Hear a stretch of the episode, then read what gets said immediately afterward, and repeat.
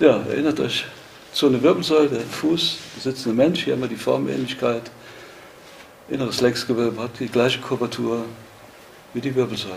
Hier Steißbein, Kreuzbein, innerer Fersenbereich, dann entlang dieser Muskulatur im Fußwurzelbereich, Lendenbereich, Lendenwirbel und Mittelfußknochen, Brustwirbel und Grundglied der Großzeh, Halswirbel.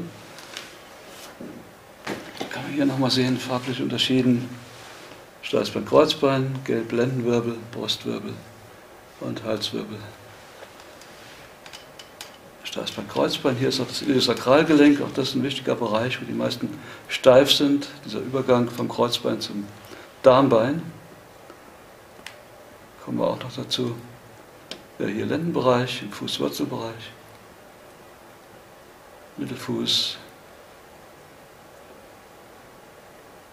Brustwirbel, und das Gelenk der Großzeh ist ja in der Mitte der Beine, da beginnen auch schon die Halswirbel. Die Prominenten stehen ja auch deutlich hervor und genauso ist auch hier, haben wir quasi auch eine Formähnlichkeit. Das Grundgelenk der Großzeh, das auch deutlich zu spüren ist. Und hier endet es dann, Endglied entspricht ja dem Kopf, dieser Verlauf. Und was noch wichtig ist, wir arbeiten in Druckrichtung und nicht rückwärts. Warum nicht? Weil dann nehme ich mir ja genau die Schubkraft. Ja. Ich arbeite ja mit der Schubkraft. Wenn ich dabei rückwärts gehen würde, das ist wie Gas geben und bremsen gleichzeitig. Wir wollen ja die Kraft nutzen, deswegen immer in die Richtung. Wenn ich mal in eine andere Richtung arbeite, dann nehme ich halt die andere Hand. Dann arbeite ich auch wieder in Druckrichtung. Also dies hier.